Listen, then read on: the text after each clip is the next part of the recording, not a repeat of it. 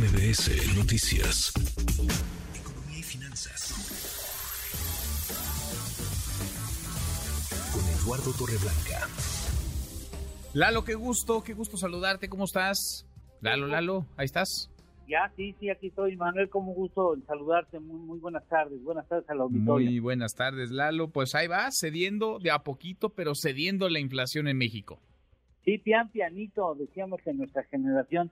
Ahí va, son buenos datos los de la inflación a la primera quincena de julio que reportó esta mañana el INEGI.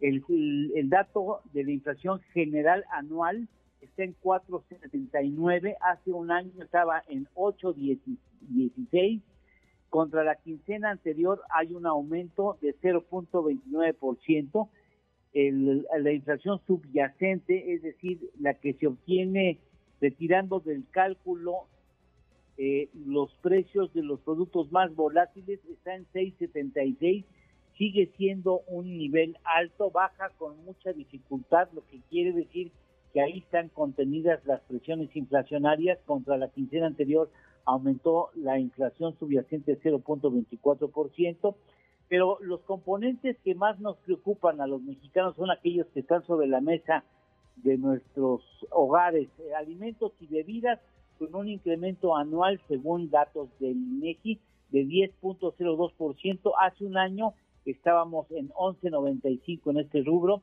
Agropecuarios, 2.52% dice el INEGI. Hace un año estábamos en 16.76. Frutas y verduras, 5.59 de inflación a la primera quincena de julio en términos anualizados según el INEGI, cuando hace un año estábamos en 17.30% de inflación y los pecuarios con un avance marginal de 0.08% cuando hace un año estábamos en 16.33. Por supuesto que las amas de casa se ríen de esas cifras porque consideran que la inflación está siendo mucho más alta y afecta más y en mayor medida a los hogares mexicanos. Sin embargo, recordemos que terminamos el mes de diciembre del año pasado en 7.88. Hoy la inflación es el 60% de lo que fue al término del año pasado.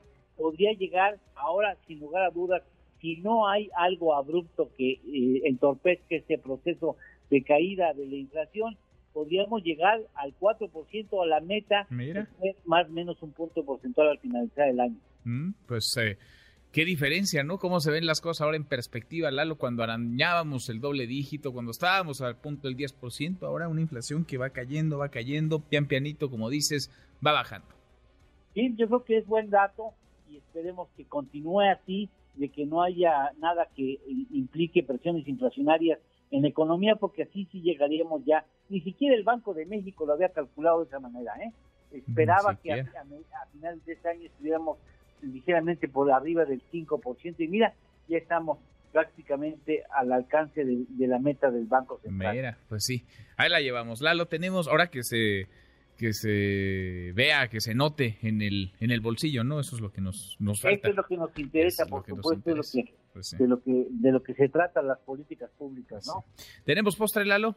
Claro que sí, esta semana es dramática para eh, los afganos, particularmente para las mujeres de Afganistán.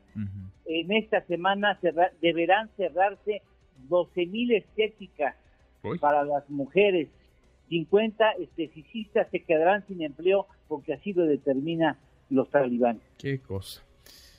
Qué cosa, increíble. Y en increíble, siglo XXI, ¿eh? qué cosa. Gracias, Lalo. Gracias a ti, Manuel. Buen provecho y buena semana. Abrazos, muy buenas tardes.